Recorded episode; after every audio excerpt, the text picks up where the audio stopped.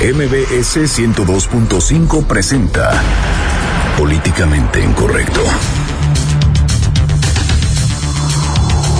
Mientras unos quieren llegar al poder, otros no saben cómo mantenerse.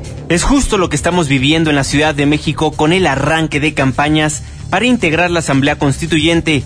Promesas y promesas es lo que se puede escuchar. Por su parte, en Brasil, la presidenta Dilma Rousseff ha quedado al borde de un juicio político y con ello un pie fuera del Palacio de Alborada. El mundo y la historia nos observa, señala.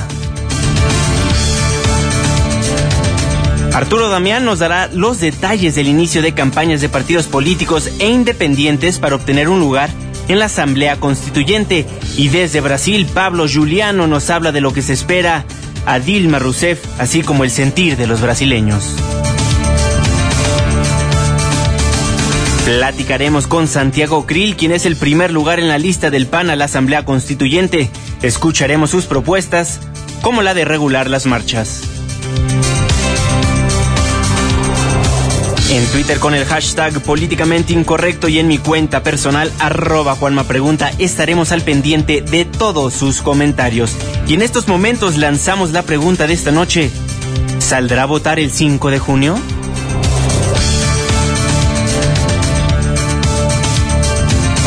Fernando Canek nos presenta ficción política, reflexiones profundas del peje, sentimientos encontrados. Bienvenidos, esto es políticamente incorrecto.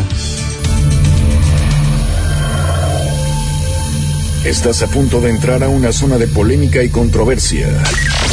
Una zona de discusiones álgidas y análisis mordaz. Estás entrando al terreno de políticamente incorrecto. Entra bajo tu propio riesgo.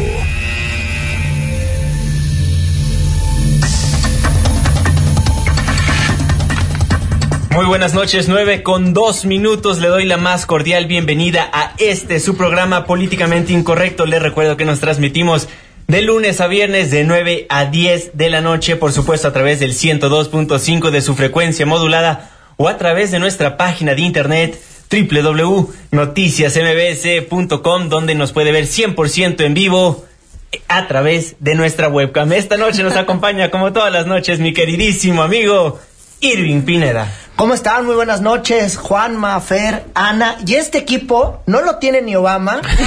y varios campañantes ya se están sacando, pues, el corazón pristo. Por lo menos esa fue la invitación que les hizo un líder de partido en este terror que ha comenzado, que se llaman campañas para elegir a la Asamblea Constituyente. Qué terror el que comienza esta noche, pero aquí nos vamos a divertir con ese terror, ¿eh? De hoy al primero de junio empiezan estas campañas políticas rumbo a nuestra Asamblea Constituyente. Ana Ramírez, muy buenas noches. Buenas noches, Juanma. Buenas noches a todos. Como casi todas las noches estoy aquí con ustedes. Casi. casi todas las noches. Yo sí estoy un poco deprimida. Qué cosa que ya vamos a empezar con las tragicomedias de la vida real y todavía empezamos la semana con lluvia. O sea, como si no fuera suficiente ver a los políticos en campaña, ahora tenemos lluvia. Entonces, bueno, así comenzamos la semana. Bueno, pero se nos bajó la calor. Eso está bien, ¿no? O se limpió tantito el aire. Pues ojalá, o hicimos que ya ya... chapopote, porque...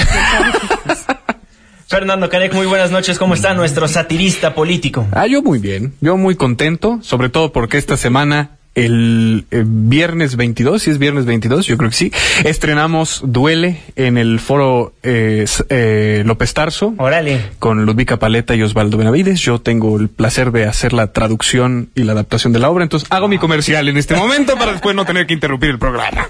Oye, y quienes también van a estar bombardeados por comerciales, pues son los capitalinos, ya que a partir de este lunes 18 Mira de cómo la abril, agarró, así. ya hasta el primero de junio, 458, 458 candidatos, 8 independientes y 450 son postulados por los nueve partidos políticos nacionales. Harán campaña de cara a la elección a la Asamblea Constituyente de la Ciudad de México. Y nos tiene toda la información Arturo Damián. Arturo, muy buenas noches, ¿cómo estás? Muchas gracias Juan Manuel para informarte que este lunes comenzaron las campañas de los partidos políticos y ciudadanos independientes para promoverse y obtener un lugar en la Asamblea Constituyente que se va a definir el próximo 5 de junio. El presidente de la Comisión Especial para la Reforma Política en la Asamblea Legislativa, José Encarnación Alfaro, advirtió los riesgos que existen en este periodo tanto de que se cumpla la veda de promoción de programas sociales de las autoridades locales como el lograr que la ciudadanía en entienda la trascendencia de la elección que está por venir. Escuchemos. Confiamos en que se apeguen a eso, confiamos en que no haya simulación, confiamos en que no exista manipulación en esquemas clientelares con liderazgos políticos territoriales.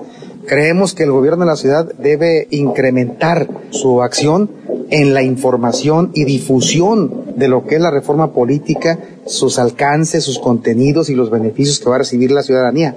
Eso es obligación del gobierno de la ciudad. Y que no le apuesten, que no haya quien le apueste a el control corporativo de los beneficiarios de los programas José Encarnación Alfaro aclaró que esto no quiere decir que los distintos gobiernos aquí en la ciudad suspendan las entregas de beneficios hasta que termine el proceso electoral, sino que simplemente no se les promocione para no caer en riesgo de que se utilice políticamente. Te comento que donde consideró que hay un problema es en el hecho de que la ciudadanía desconoce de qué se trata esta elección, de lo que está en juego con la elección del constituyente y consideró que los partidos políticos deben orientar a la gente de qué es lo que se trata. Escuchemos nuevamente. El mayor riesgo que tiene esta, este proceso electoral es eh, la falta de atención o interés de la ciudadanía hacia la oferta de los partidos políticos. Creo que es muy bajo el nivel de información que se tiene con respecto a las características y alcances de la reforma política. El reto de los partidos no solo va a ser promocionar el voto a su favor, sino de informar, decirle a la gente por qué debe votar. Juan Manuel, mi información. Muchísimas gracias Arturo, estamos muy al pendientes. Pues ahí lo que está aconteciendo en nuestra ciudad a partir de hoy hasta el primero de junio en campaña. Y bueno, y los primeros en correr a hacer campaña fueron los perredistas que sí necesitan votos para que no vayan a salir, así como les fue en el proceso pasado, en el 2015. Y ellos se reunieron en, en la columna de la independencia, estuvo ahí el líder de los perredistas de la Ciudad de México, Raúl Flores, y todos los candidatos rindieron protesta.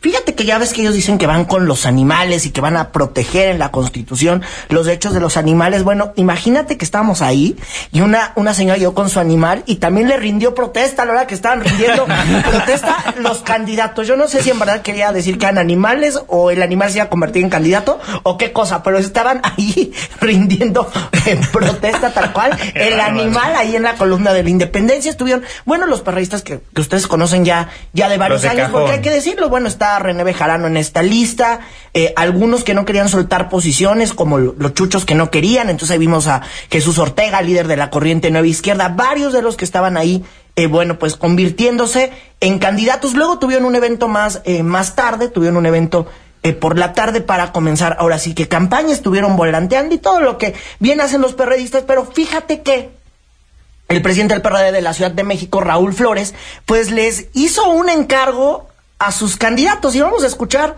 cómo está ese encargo.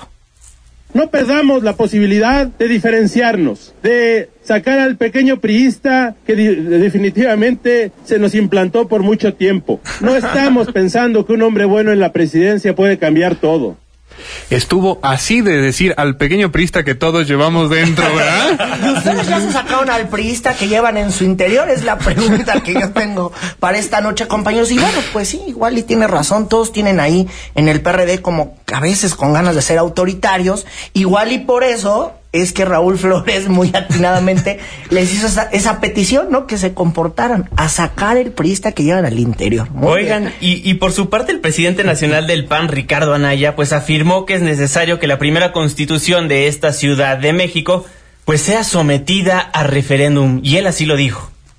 Nosotros vamos a exigir que una vez aprobada esta nueva constitución se someta al voto directo de todas y todos los ciudadanos de esta extraordinaria ciudad por una razón muy sencilla, porque solo el 60%, 6 de cada 10 de quienes van a redactar esta constitución van a ser electas y electos por las ciudadanas y los ciudadanos del Distrito Federal. No perdamos de vista que solo el PRI, ya de entrada por cómo fue redactada esta iniciativa, tiene garantizado sin el voto de los ciudadanos más del 20% de la integración del constituyente. Queremos sí una gran constitución, pero queremos también una constitución legítima, aprobada directamente por los ciudadanos. Pues ahí las palabras del presidente nacional del PAN, Ricardo Anaya, y entre las propuestas hacia la Asamblea Constituyente del PAN, pues está la eliminación del fuero político y la revocación del mandato, así como una mayor apertura a la opinión de los ciudadanos en temas de impacto ambiental o de movilidad. Pero ¿qué les parece si nos enlazamos directamente con Santiago Krill Miranda, candidato a la Asamblea Constituyente? Pues que nos platique muchísimo más acerca de las propuestas del PAN rumbo a esta Asamblea Constituyente. Santiago, muy buenas noches, ¿cómo está? Muy buenas noches, muchas gracias por la invitación. No, Eh, muchísimas gracias por aceptarnos la llamada. Oiga, pues, para preguntarle una de las cosas que nos llamó muchísimo la atención, tanto a nosotros en la mesa como en la opinión pública, fue lo que dijo acerca de regular las marchas en la Ciudad de México. A ver si nos explica un poquito qué fue lo que mencionó. Bueno, mire, lo que tenemos que decidir los habitantes de las ciudades, si queremos seguir teniendo marchas a todas horas, en cualquier lugar de la ciudad, eh, lo mismo cerrando un acceso principal como puede ser la carretera Toluca, Ciudad de México, eh, o Reforma, o el Zócalo, eh, sin que esto esté regulado. No estamos proponiendo prohibir marchas, Ok. pero sí estamos proponiendo que se concilie correctamente el principio de que un habitante va en su automóvil, lo va caminando y tenga libre tránsito con alguien que tiene el derecho de manifestarse. Entonces, eh, reglas sencillas, claras, en donde se permitan llevar a cabo este tipo de manifestaciones, pero con cierto orden eh, y con cierta previsión, de tal manera que eh, las autoridades viales puedan tomar las precauciones suficientes de antemano, se sepa, y no se concentren dos, tres, cuatro o cinco marchas como lo, lo hemos visto. Además, Claro. con la circunstancia que estamos viviendo de eh, contaminación ambiental eh, por el exceso de automóviles, entre otras razones, también por la industria que no está cumpliendo con los requisitos mínimos en materia de combate a la contaminación, por un transporte público ya en una planta muy vieja, este, desde patrullas hasta eh, los camiones que vemos circular por la ciudad. Entonces todo esto pues hace que tengamos una ciudad muy contaminada. Entonces también Sí. lo de las eh, marchas pues tiene que ver con esto. A ver, ¿a quién le vamos a dejar que dirime el conflicto que existe entre un derecho individual que es, pongamos, un automovilista que está circulando por una avenida principal y un derecho colectivo de manifestantes que están expresando su libertad de opinión eh, en una avenida principal. ¿Quién Sí. tiene más derecho? Pues a veces este, vemos que los derechos individuales pues se pisotean y prevalecen los derechos colectivos, a veces no. Entonces, yo no creo que sea muy bueno que todo esto acabe en la discrecionalidad de un director de policía, eh, de un jefe delegacional o del jefe de gobierno. Entonces tiene esto que está regulado y decir cuándo sí se vale y cuándo no se vale. Claro. Entonces, no es prohibir marchas, ojo, es simplemente establecer las normas y las condiciones bajo las cuales deben desenvolverse para respetar los individuales.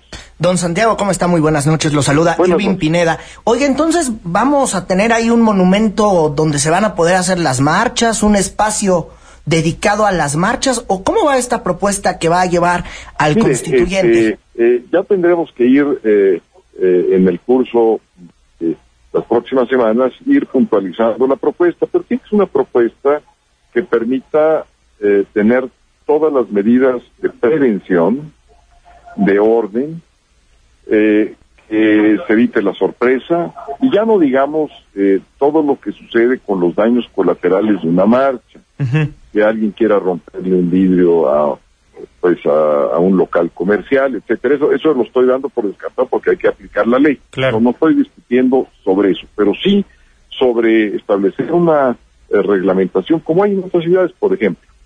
Un grupo social quiere hacer una marcha para eh, expresar su crítica en contra de los precios bajos que tiene el maíz. Perfecto. Eso es perfectamente posible, legal y legítimo. Muy bien. Entonces tiene que avisar eh, por dónde va a pasar la marcha, cuándo va a ser y ponerse de acuerdo con eh, las autoridades para ver que no vaya a ocurrir otra marcha este, en otro momento o horas antes eh, y que existan las vialidades alternas. Por ejemplo, pienso yo, si se va a hacer por reforma, bueno, pues se puede hacer por un carril, por dos carriles, o, por los dos de ida y regreso, o si es de ida y regreso, ¿qué otras alternativas de vialidad vamos a tener? Este, ¿Por cuánto tiempo? Este, ¿Dónde se va a poner, digamos, el meeting principal de esa marcha? Eh, ¿Cuánto tiempo va a durar? Cosas mínimas. No, no, no se trata más que de decir, bueno, te estoy invitando a mi casa, sí, pero estoy diciendo, pues a ver, ¿a, qué horas vas a llegar? ¿A qué horas te vas a ir? Te explico, lo mínimo, minimorum, es lo que estamos proponiendo, porque la verdad es que eh, como ciudadanos ya estamos muy cansados de ver el caos y el desorden eh, que vive en nuestra ciudad. Y tenemos que empezar a arreglarla por alguna parte, es un elemento. Santiago, te saluda. pero es uno. Te saluda Fernando Canec. Sobre esto, yo tengo una pregunta importante que creo que personas de nuestro auditorio también tienen. Si un grupo de manifestantes no sigue estas normas y sale a la calle a manifestarse, ¿qué es lo que ustedes tienen prospectado de intervención de la fuerza pública para dirimir esa marcha? Mira, eh, Fernando, este, una vez que se establezcan las reglas, eh, que serán eh, las necesarias, ni más ni menos, se tienen que establecer las sanciones, este, y dependiendo del grado de incumplimiento, como todo, eh, que infringe una disposición, una norma, un reglamento, tiene que estar sujeto a una sanción. ¿De qué naturaleza? Puede ser administrativa, puede ser una amonestación, o puede ser, digamos, algo más extremo. Entonces, todo esto es una cuestión de grados. Eh, es una cuestión también de grados de incumplimiento. Entonces, yo no anticiparía, digamos, una sanción per se, sino más bien, digamos, eh, normas que por sí mismas induzcan al cumplimiento eh, y que si no se cumplen, tengamos una autoridad para que las haga cumplir. Ah, ojo, si esa autoridad no cumple lo que es su deber hacer cumplir, exigirle una responsabilidad y aplicarle una sanción. Porque aquí en esta ciudad, uno de los problemas que tenemos es que nadie es responsable de nada. De a ver, de la contaminación, no hay un responsable, no hay nadie. De verdad, por ejemplo, Fernando, ya que me hace esta pregunta, imagínate que Juan Pérez va caminando por una calle, para no mencionar a nadie por nombre y apellido, y que Juan Pérez sea asaltado eh, en eh, esa calle. ¿A, poco no, no, debía de ser alguien responsable por un cuadrante de la ciudad? Es decir, un policía, su jefe, su comandante, este, eh, si no había luz porque el foco público estaba apagado, no, no debía haber un responsable ahí, o cuando vas en tu coche y te caes en un bache, y te cuesta cuatro mil pesos para cambiar tu llanta. Bueno, ¿a poco no, no hay responsables? No, de acuerdo. Una de las cosas que estamos proponiendo nosotros en otras materias, pero que te da una idea, digamos, por dónde queremos ir, es eh, que los actos tengan consecuencias. Eh, totalmente de, acuerdo. por ejemplo, eh, requerimos que se cumplan los derechos, derechos básicos de las personas, derecho humano. Entonces, estamos proponiendo amparos citadinos ante tribunales que inmediatamente resuelvan la violación de un derecho humano, pero ojo, que reparen el daño, ojo, y que sea indemnizada la persona. Excelente. Yo creo que tenemos que empezar a poner reglas básicas de convivencia y estoy seguro que a la postre vamos a resultar eh, en una convivencia mucho más armónica y justa de la que tenemos. De acuerdo, pues Santiago Krill Miranda, candidato a la Asamblea Constituyente, muchísimas gracias por tomarnos la llamada aquí en Políticamente Incorrecto. Al contrario, eh, muchas gracias por el programa eh, y muchas gracias a todos los integrantes de la mesa. De verdad, les agradezco que me brinden este espacio. Muchísimas gracias, Santiago. Los micrófonos siempre abiertos aquí en Políticamente Incorrecto. Buenas noches. Muchas gracias. Muy buenas noches. Muy buenas noches. Pues ahí las palabras de Santiago Krill Miranda, candidato a la Asamblea Constituyente. Al regresar del corte comercial, pues retomamos lo que nos dijo Santiago Krill y pues hablamos de todo lo que ha acontecido en cuanto a la Asamblea Constituyente, ¿no? ¿eh? PRI, PAN, PRD, Morena, todos ya tienen algo que decir en este inicio de campaña. Es una pausa, regresamos.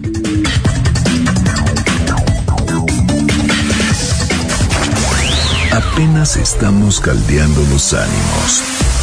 No se vaya, continuamos en Políticamente Incorrecto. Porque tu opinión es importante. Llámanos al 5166-1025. Continuamos.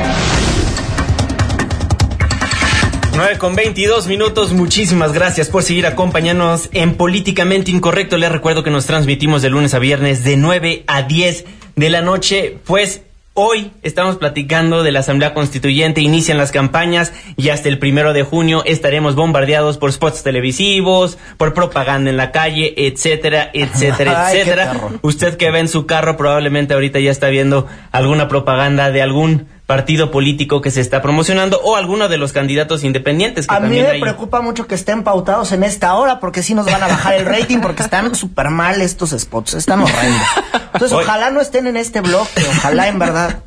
Oigan, pues antes del corte estábamos platicando con Santiago Crin Miranda, candidato a la Asamblea Constituyente. Nos platicaba un poco acerca de la regulación de las marchas en la Ciudad de México y fuera del aire, pues hubo un debate aquí interno a ver si queremos retomar un poquito de lo que estamos platicando. Irving Pineda. A ver, el PAN todavía no sabe cómo le va a hacer para regular las marchas. Hay, hay varias propuestas, digo, esto siempre lo presentan en la Asamblea Legislativa, ahora lo quieren llevar a la Constitución, que yo no sé si en verdad en la Constitución se puede establecer eh, esto, habrá que preguntarle a los especialistas, pero aquí el punto es que parte del desorden que tenemos de las marchas es que las autoridades no nos informan a qué hora van las marchas.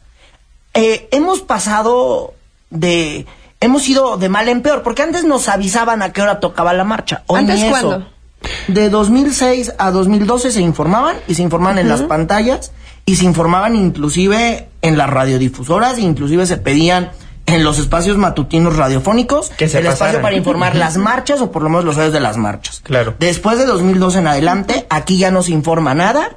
Y si usted se quiere informar, bueno, algunos pocos difundimos las marchas por la mañana, pero bueno, no son todos y no es a un auditorio gigantesco a quienes se le informen lo que va a pasar. Parte de esta propuesta debería pues regular eso, ¿no? Que la autoridad te puede informar de principio.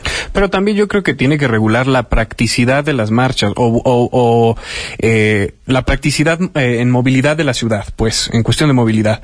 Porque si están interviniendo vías públicas, eh, o sea, creo que es un servicio en contrapunto que las marchas se hacen a sí mismas, porque en vez de ganar adeptos, se ganan enemigos perjudicando a una bola de ciudadanos que no están interesados en la causa, que bien podrían estarlo, pero que al ser perjudicados no quieren saber nada más del grupo que se está manifestando. en las marchas, más bien, en la ciudad tenemos cuántas marchas al día aproximadamente? Cinco, pues siete, ocho, o sea, tener, todos los días si tú te despiertas y ves por qué hay tráfico en tal zona, estás viendo que ya se juntó no sé quién pasa tanto, pasa tan seguido que realmente pierdes la perspectiva de cuáles son las demandas sociales que estamos teniendo en ese en ese momento. Un día pueden ser los perros, otro día pueden ser los gatos, un momento puede ser el campo.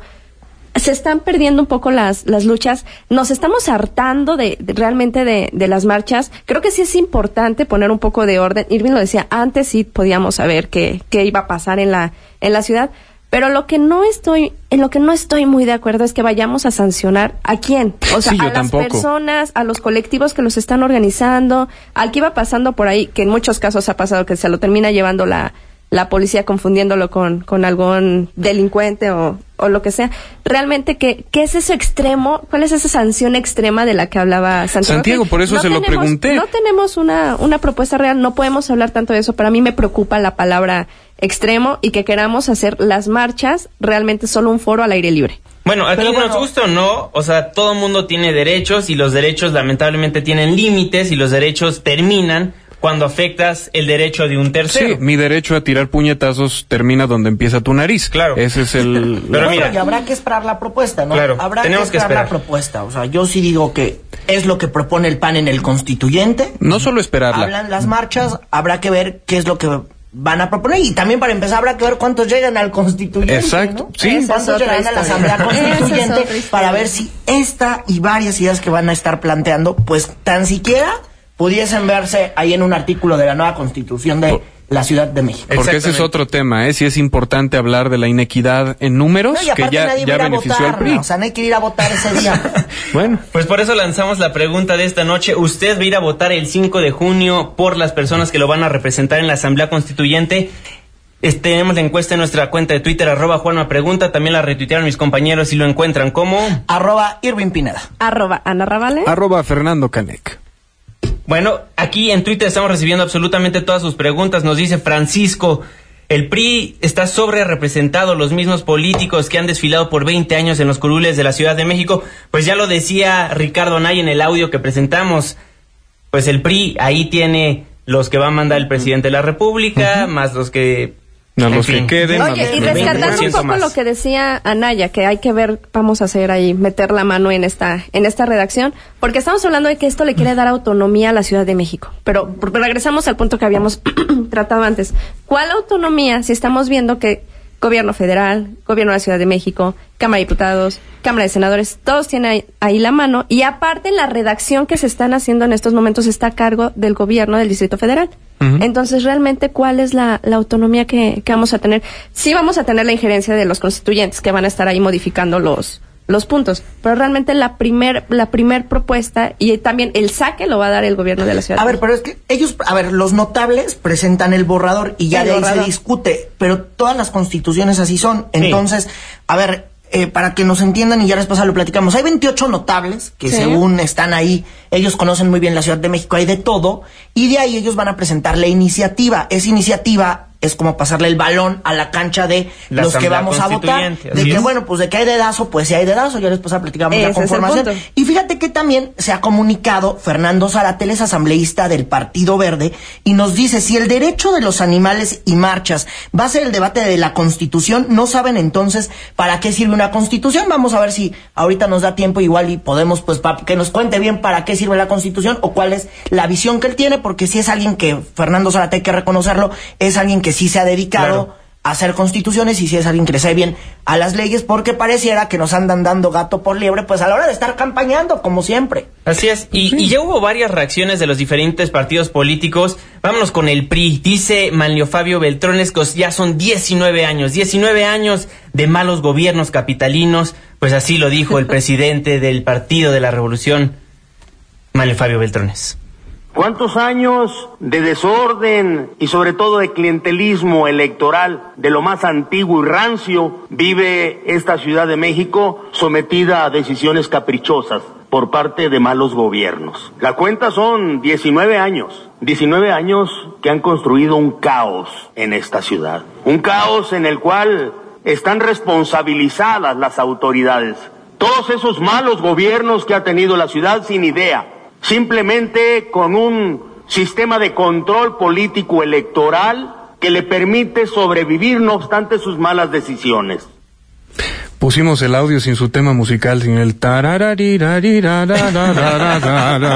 Oye, y tan rancio el discurso como tan rancia la tambora que fue a tocar afuera del Comité Ejecutivo Nacional del PRI para arrancar la campaña y estuvo la presidenta también de ese partido, Mariana Moguera, a nivel capitalino. Es. Y eso sí, afuera los camiones y camiones de personas que llegaron pues a arrancar campaña, ellos arrancaron con tambora y no con acarreados, sino con militantes de ese partido, por favor, que se entienda.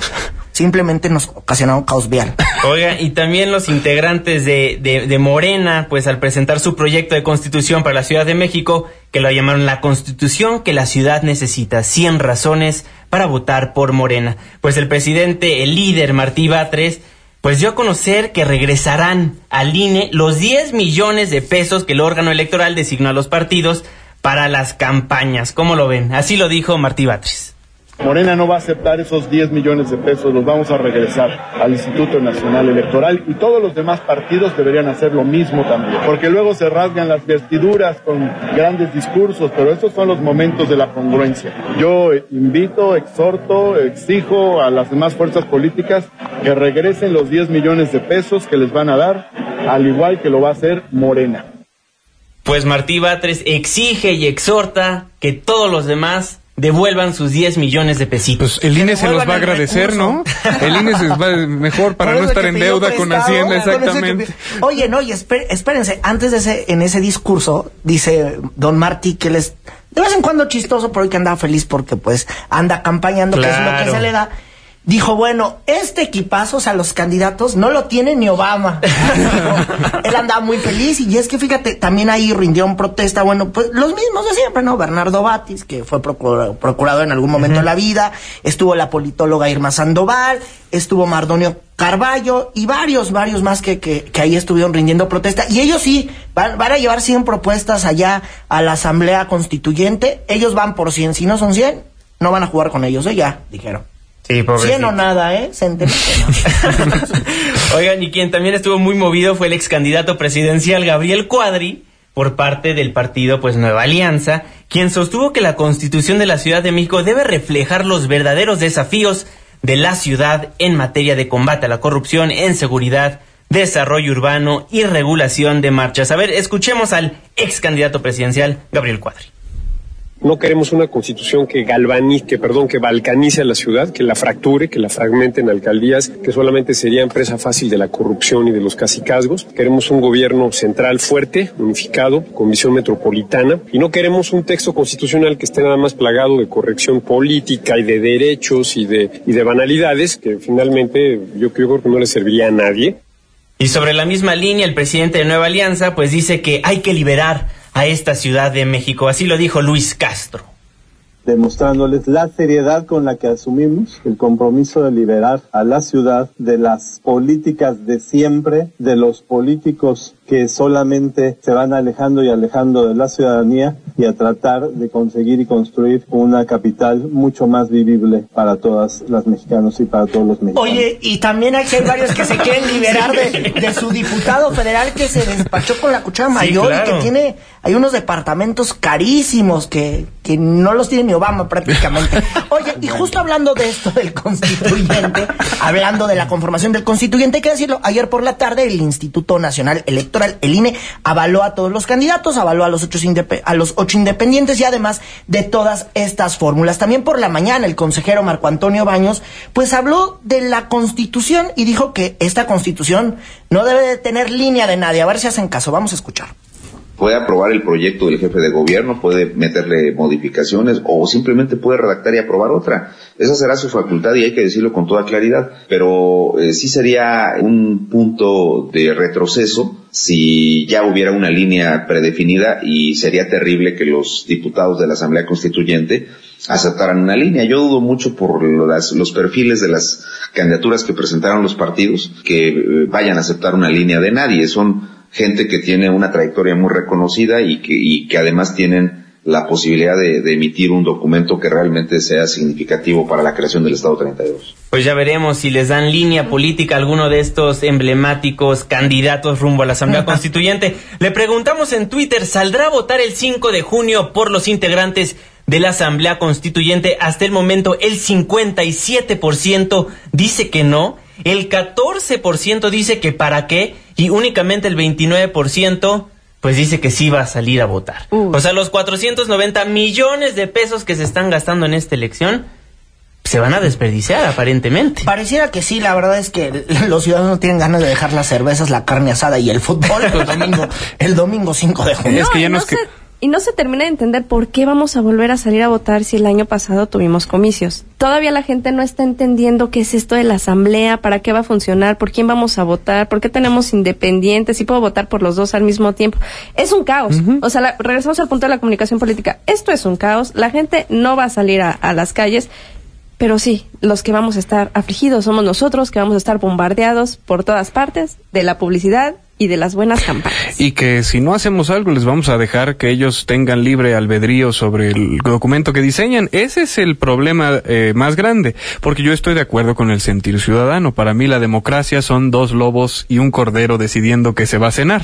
claro. Pero Sí, eso de que si, de no va a por haber sí, líneas. si de por sí la constitución viene ahí, eh, de nacimiento viene un poco pues tergiversadona por Claro. cómo se eligen, bueno, pues si no salen a votar, no le quiero contar cómo va a terminar eso. Sí, aparte de que ser honestos, si no salimos a votar, luego nos vamos a quejar de la constitución que eventualmente va a estar siendo redactada por estos asambleístas. Y luego, ¿con qué cara nosotros nos vamos a ir a quejar? ¿Votaste? No, no votaste. Vamos a ver el nivel de abstencionismo en la elección. Y pues, ¿para qué nos quejamos? Bueno, así que si usted no quiere cosas tan hechas con las patas, salga a votar. Nada más tantito. o tan siquiera que, que- que- que conozcan a, a la gente que, que va a redactar la, la- la constitución de la Ciudad de México. Salga, conozca las propuestas, conozca el menos peor, si así lo quiere ver usted, pero también hay que conocer, y como ciudadanos es nuestro deber salir a las Sí, urnas, emitir nuestro sufragio, y ya después, pues eventualmente lo que llegue a pasar con esta Asamblea Constituyente, la gente que quede del otro lado, pues bueno, ya no está en nuestras manos, pero sí es nuestra obligación ir a votar. Pero bueno, los abstencionistas, y voy a ser políticamente incorrecto, también tienen razón, porque cuando ven que está destruido el país es como si se rompiera un jarrón y entonces el que no lo rompió te va a decir, pues yo no lo empujé, ustedes fueron, háganse responsables del jarroncito que rompieron. Es responsabilidad de todos. Yo no creo que sea una obligación salir a votar. Creo que sí es una responsabilidad, pero lo que sí es una obligación es conocer qué es lo que va a pasar, quiénes De están detrás de las listas, porque estamos hablando que son listas plurinominales. Entonces vamos uno y otro y otro y poquito a poquito se van metiendo y se va metiendo esa línea que dicen que no existe, pero que sí existe. Entonces, si nos vamos a quejar o vamos a aplaudir, sí tenemos que conocer por lo menos quién está detrás, qué se está impulsando, para ver si no, si no apoyar a alguien, para ver lo que se viene. Exacto, vamos a participar sin importar si confiamos o no en el proceso electoral. Pero si tenemos que... votar. Bueno, sí sí, salgan sí, a votar. salgan a votar. O sea, tenemos eh, nosotros responsabilidad ante los micrófonos de promover eso, pero yo quiero promover más la participación ciudadana fuera de los comicios. La sociedad la hacemos todos. Oye, y aparte, ahorita que hablas eh, justo de este punto, teníamos a, a todo un sector de los de las bicicletas y todos que también querían ser candidatos independientes y no lo, no lo lograron, que están funcionando ahorita como observatorios ciudadanos. Entonces, no los estoy animando a que vayan con ellos, cada quien puede ir como, como desee, Pero formar no más. perdernos, pero no perdernos de, de esta dinámica que, que vamos a llevar a cabo. Bueno, pero yo, o sea, es que voy a retomar un punto que decías anteriormente. Si es la obligación del ciudadano salir a votar, discúlpame. Es la obligación del ciudadano salir a votar, porque luego nos quejamos de que no están haciendo nada nuestros políticos y nos quejamos de que no sabemos quién nos representa, pero ahí están los, ahí están nuestros diputados. Y los diputados también se hacen muy guajes, porque nosotros como ciudadanos nos somos muy guajes y únicamente nos quejamos ya cuando nos topamos directamente con la pared del gobierno. con eso, pero el problema es que no- nuestra participación se cree que termina en el momento que sales a votar. Sí. Después ya no viene la gente, ya no viene el interés, ya no supiste quién ganó, ya no le fuiste a reclamar, a exigirle lo que prometió, lo que no prometió, lo que... Ese es, el, ese es el punto. Por eso no creo que sea una obligación. Yo creo que la parte ciudadana, el poder ciudadano, viene después del voto. Es la primera parte, pero todo lo, lo bueno viene después. Claro. Bueno, lo viene bien, lo, lo bueno viene antes, porque sin el antes no hay un después, y si nosotros no escogemos a Eso la gente que va a redactar, El- no, el después, el después es inevitable porque con las huestes políticas que existen en este país, el sistema se Bueno, a ver, mantiene. si Bueno, tuviéramos más ciudadanos razón. más responsables, para empezar desde la convocatoria que emite el INE, estarían protestando. Claro. Bueno, La hubo una es que protesta muy grande de llamado- 75 independientes que se postularon, de los cuales nada más quedaron 13. Eso para mí es una protesta. No, al final quedaron ocho, ocho, ocho, ocho, perdón, ocho. ocho. Pero eso para mí ya es una protesta interesante de ciudadanos que están tomando una responsabilidad más allá de filas políticas. A ver, las personas se han vuelto con el tiempo más responsables, pero aún así nos falta un buen, ¿no? Sí, Nos de acuerdo. Eso Y indudablemente. eso que somos la ciudad de vanguardia, no quisiera saber qué pasa en otras partes que también van a tener elecciones. Tampoco hay este año. condi- tampoco han generado las condiciones, pero bueno. Sí, claro, pero hay que tratar de educarnos, acérquese a alguien que sea candidato, conozca sus propuestas, conozca la- los diferentes puntos de vista que hay rumbo a esta Asamblea Constituyente y ya tome su opinión. Y su opinión definitivamente es la más importante, por eso nos gusta leer todos sus comentarios en nuestras redes sociales, En Twitter nos encuentra como arroba Juanma Pregunta. Arroba Irving Pineda y también que nos echen la mano en el teléfono 5166-1025. Por favor, Ana Ramírez. Arroba Ana Ravale. Y arroba Fernando Canec. Oigan, y estamos platicando aquí de gente que quiere llegar al poder pero si nos vamos a Brasil, hay gente que está tratando de sobrevivir en el poder. Que allá ya se lo quieren quitar el poder. allá ya le quieren quitar el poder a Dilma Rousseff. Básicamente está con un pie fuera de Palacio de Alborada. Al regresar platicamos del caso de Brasil. Una pausa. Regresamos.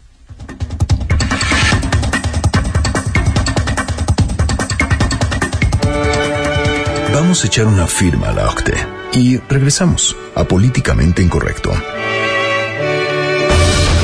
Síguenos en Twitter en arroba Juanma Pregunta. Regresamos.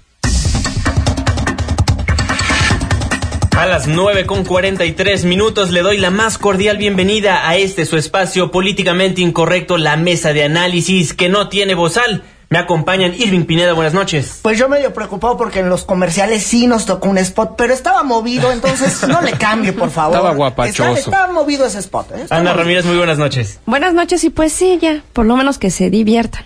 Oye, le en el... Para que vayan bailando como nosotros aquí. Fernando Canek, muy buenas noches. Muy buenas noches y pues vamos a tocar el tema de una presidenta brasileña a la que le tocaron la parte de disco samba que dice A, E, I, O, Usas culebra. Pues efectivamente vamos a platicar todo lo que está pasando en Brasil. Como muchos de ustedes ya han escuchado los cortes informativos desde ayer, yo les estaba informando puntualmente a las 8 y a las 9 cómo iban las votaciones de los legisladores para el impeachment de Dilma Rousseff. Para los que no estén muy al tanto, pues les doy un breve resumen. Los legisladores brasileños que buscan destituir a Dilma Rousseff por presuntas irregularidades fiscales, pues ayer lograron una victoria importante en la Cámara del Congreso, en la Cámara Baja, al ganar una votación a favor de iniciar un juicio político a la mandataria. Ahora le toca la, al, Senado de la, al Senado de la República Brasileña el cual deberá decidir si juzga o no a Rousseff por los cargos. El Senado debe crear una comisión especial que en 10 días debe emitir su parecer respecto a la recomendación de la Cámara de Diputados. Como les comentaba, esto pasó la noche de ayer y la mañana de hoy, y por la tarde la presidenta Dilma Rousseff pues ya dio un discurso a la nación, por no decir al mundo entero, donde dijo que se enfrenta a un golpe de Estado. Nuestro corresponsal en Brasil, Pablo Juliano, estuvo ahí y nos tiene toda la información. Muy buenas noches, Pablo, adelante con tu información. Buenas noches, Juan Manuel. La presidenta de Brasil, Dilma Rousseff, se ha pronunciado hoy por primera vez desde que el domingo la Cámara de Diputados le abrió el juicio político. La mandataria insistió en que enfrenta un intento de golpe de Estado y afirmó que el vicepresidente Michel Temer, que se pasó a la oposición, es un traidor el mundo no quiere traidores, dijo la presidenta. Remarcó que se siente con valentía para enfrentar lo que viene, es decir, la segunda parte de este juzgamento que lo definirá el Senado. Me siento víctima de esta injusticia. Es un absurdo que me están acusando de algo que no es delito. Es una injusticia. Y es por eso que me siento injustiçada. La mandataria hizo el pronunciamiento en el Palacio del Planalto luego de analizar con sus colaboradores el impacto político que tuvo el juicio político elevado al Senado. También afirmó que no tiene cargo por corrupción ni cuentas en el exterior, en referencia a su principal verdugo en la Cámara de Diputados, Eduardo Cuña, un legislador procesado por corrupción que actuó, según Rousseff, por venganza debido a que ella se negó a defenderlo. Desde Sao Paulo, Brasil, Pablo Juliano, MBS Noticias. Muchísimas gracias, Pablo. Estamos muy al pendiente de toda la información. 9 con 46 minutos. Oye, y es que fíjate que para que se la puedan aplicar bien a, la, la presidenta de Brasil, bueno, pues el Senado necesita una mayoría simple, es decir, 41 votos, y esta mañana revisando las primeras planas ya de Brasil, bueno, pues un medio de comunicación dice que tiene 47 votos que apoyarían y uno que tiene 42. Entonces, bueno, prácticamente que se la van a aplicar, se la van a aplicar, porque además, bueno, pues ahora el Senado debe esperar 10 días para que puedan definir qué es lo que procede y, bueno, a esta votación. Entonces ya es cuestión de, de semanas para que pueda irse un juicio político. Estaría 180 días fuera del cargo. Así es, y en su lugar quedaría el vicepresidente brasileño que es Michel Temer, quien asumiría el cargo como interino. Sí, hasta el primero de enero del 2019 y a este vicepresidente pues prácticamente cambió de cachucha. Claro, claro. Pues la jugó bastante bien. Si, si estamos jugando ajedrez político, pues es lo que tenía que hacer. Agarró, dijo que está en contra de la presidenta Dilma Rousseff, se puso la cachucha del, de la oposición y dijo, yo voy con ustedes, chavos, por favor, no me bajen a mí. Mira, y aquí- importante las revueltas que hay también afuera, ¿no? Claro. También hay que, hay que reportarlo. Afuera hay diversas manifestaciones. Muchas a favor, ¿eh? Hay que decirlo. Muchísimas a favor. Dilma dice que, que va a pelear. Dice que es ella contra, contra el mundo, en realidad. Porque no tiene apoyo, o sea, realmente no lo, no lo va a lograr. Ella misma lo está diciendo, se siente traicionada. Aquí la estructura ya, ya jugó para, para otro lado que no, que no le da el beneficio a Dilma. El apoyo que estamos viendo eh, es poco, pero es por parte de la gente, no parte de, de, de los políticos. Y el hecho de que Dilma diga, no, es que a mí no me metan a lo mejor en los Panama Papers, yo no aparezco ahí, es un cinismo muy enorme, muy claro y muy contundente. Porque quien diga en Brasil que nunca le ha entrado a la corrupción está mintiendo. Algunos más, algunos menos, pero es el sistema que se ha manejado en, en Brasil. Es una normalidad que, que se vive en Brasil. No estamos hablando como un fenómeno aislado en el que solo unos pocos participan, sino es una dinámica que, que se ha construido a lo largo de, de los años. Entonces, aquí lo que estamos viendo es que se están peleando por quién saca las cartas primero, no quién es más corrupto que, que otro. Y al final, yo sí creo que van a, van a tirar a, a Dilma. Y aparte, cuando se venga esto, no vamos a tener una oposición fuerte. La tenemos, pero no tenemos una figura que pueda representar esa posición. Entonces, también quién sabe que se venga para Brasil. Exactamente, y los defensores de Rousseff dijeron que el proceso es un golpe para los pobres. Esto porque lo dijeron, ya que de, de- se estima que 30 millones salieron de la miseria gracias en parte a los programas populares de, de redistribución de riqueza del Partido de los Trabajadores de, de Dilma Rousseff. Entonces, pues también hay una balanza ahí medio, pues, Sí, fuerzas en unas contrapunto. fuerzas encontradas demasiado profundas, diría yo.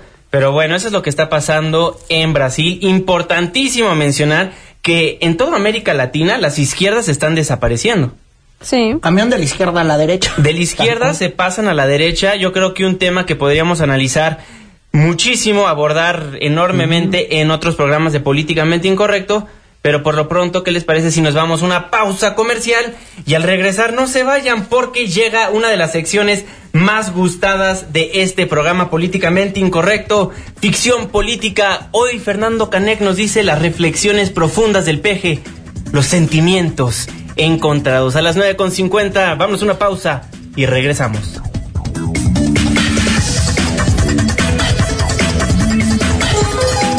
Vamos a Veracruz y a ver si regresamos a Políticamente Incorrecto. Pórtense bien. Todos sabemos quiénes andan en malos pasos.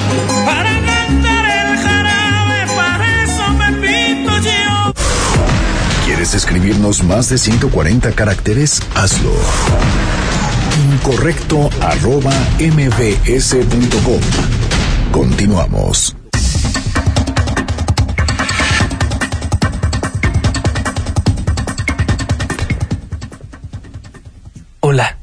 Amigos de la radio.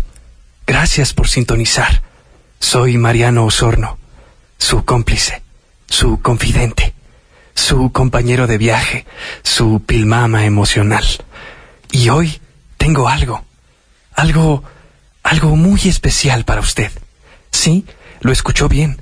Para usted que nos escucha desde la comodidad de casita, rodeado de su hermosa familia de malagradecidos zánganos mantenidos, o desde la protección del auto, que todavía no acaba de pagar después de un ajetreado día en el trabajo, de tener que hacerle caso al junior imbécil hijo del jefe recién graduado de la Ibero que pasó de puro panzazo y es gerente general. Pero, pues, sin más preámbulos se lo digo. Si usted no sigue a Andrés Manuel López Obrador en Twitter, debería. Creo que es uno de los mejores y más profundos filósofos de la era moderna, un poeta de 140 caracteres. Y hoy lo tenemos como invitado especial de Políticamente Incorrecto en esta entrega de ficción política, para que nos inspire con sus frases enaltecedoras, para que nos deje reflexionando antes de ir a la camita y así poder empezar juntos un nuevo día mañana. Mañana que salga el sol, porque seguro habrá sol mañana. Y gracias Andrés, podemos así entender un poquito más lo maravilloso que es vivir y evitar como todas las otras mañanas abrir los ojos y decir, maldita sea, otra vez desperté. Aquí y para usted presentamos sentimientos encontrados.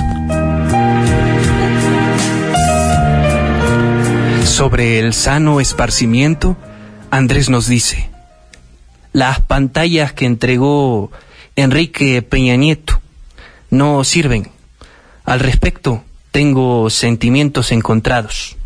La televisión manipula, pero importa la diversión de la gente. Sobre la iluminación personal, Andrés nos dice, cuando dije no vamos a hacer candil de la calle y oscuridad de la casa, creí que estaba en lo correcto, pero tengo sentimientos encontrados, porque si la casa está a oscuras, nos ahorramos la luz, y ahorrar va de acuerdo con mi plan de austeridad republicana. Sobre la importancia de los valores, Andrés nos dice, yo no soy un ambigioso vulgar, yo tengo principio, pero tengo sentimientos encontrados. Los principios son el lujo más caro que tiene el ser humano. Esos no los tiene ni Obama. En 2018 los vamos a vender. No puede haber gobierno rico con pueblo pobre.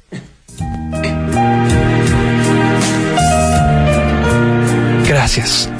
Gracias Andrés por estas bellísimas palabras de inspiración. No lo digo solo por mí. Creo que hablo por nuestros amigos radioescuchas cuando digo que nos has dado un propósito, una razón para mirar al futuro con gran esperanza.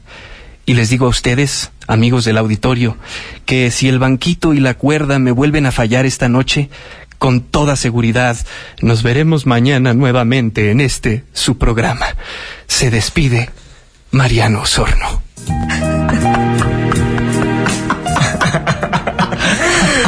Ay, Fernando, grande como Gracias, siempre, gracias. grande como siempre.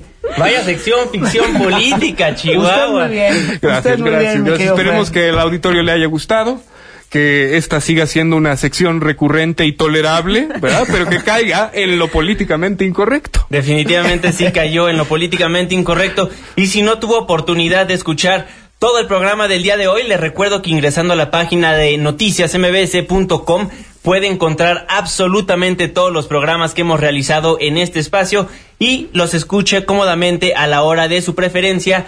Pero si no, les recuerdo que tenemos una cita de lunes a viernes de 9 a 10 de la noche, de lunes a viernes. Irving Pineda, muy buenas noches. Oye, y hablando del tío de Fer, el tío Andy, pues él anda bien feliz, ¿no? Porque ya tiene candidatos para Zacatecas y Durango. El INE los va a tener que reinstalarlos prácticamente. Reinstalarlos, van a volver a ser los candida- candidatos. Entonces David Monreal ha de andar muy feliz. Y el tío Andy, pues igual. Eh, mañana las noticias continúan a las 5 de la mañana. Primer Adiós cuadro con Carlos Reyes en punto de las 5 de la mañana a través del 102.5 de su frecuencia modulada. Toda la información metropolitana. Ana Ramírez, muy buenas noches. Buenas noches, buenas noches a todos los que nos acompañaron este día. Esperamos que se hayan divertido. Ya sabemos que luego traemos unas noticias, bueno, no tan, tan Ay, lindas tampoco, y tan tampoco. Se las tienen que chutar porque estamos Pero en es el la mismo. realidad y vamos a meternos como todas las noches en esto. Y los esperamos mañana. Exactamente. Y Fernando Canek, el tío Andy de Viva Voz aquí en, en Políticamente Incorrecto. Oh, ¿qué pasó con esas preguntas? Esperamos que la pasen, que, que la acaben pasando. Muy bien. Muy bien. Buenas noches. Y yo soy Juan Manuel Jiménez y como todas las noches le agradezco muchísimo por habernos sintonizado a través del 102.5 de su frecuencia modulada. A nombre de todos los que formamos Políticamente Incorrecto, les recuerdo quienes integran el equipo de trabajo, la hermosísima Katia Islas, la jefa de información y la productora de este espacio, en los controles, mi querido ingeniero Zavala. Y se despide de ustedes su servidor y amigo Juan Manuel Jiménez. Muy buenas noches. Esto fue Políticamente Incorrecto.